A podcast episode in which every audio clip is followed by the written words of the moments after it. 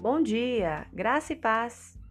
Quero começar esse dia falando da salvação que é através de Cristo Jesus. Graciosamente, Deus garante a nossa salvação por meio do sacrifício de Jesus na cruz. Deus não faz nada pela metade. Deus não faz remendos. Deus não faz gambiarras.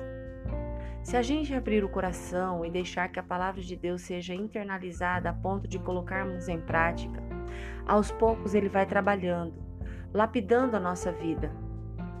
Mesmo tendo plena certeza da salvação, devemos ter em mente que a santificação é um processo e, como tal, vai sendo percebida dia após dia, aos poucos, enquanto Jesus vai nos transformando.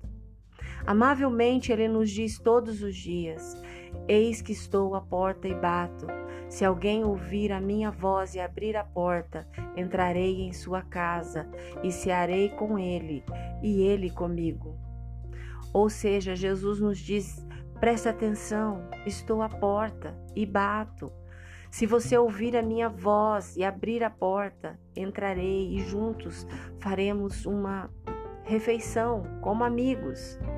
Com isso, Jesus quer comunhão, ele quer nos santificar constantemente. Ele deseja fazer em nós a obra completa. Se você crê e deseja, ore comigo agora. Senhor Jesus, coloco diante de ti toda a minha ansiedade, minhas dúvidas e temores.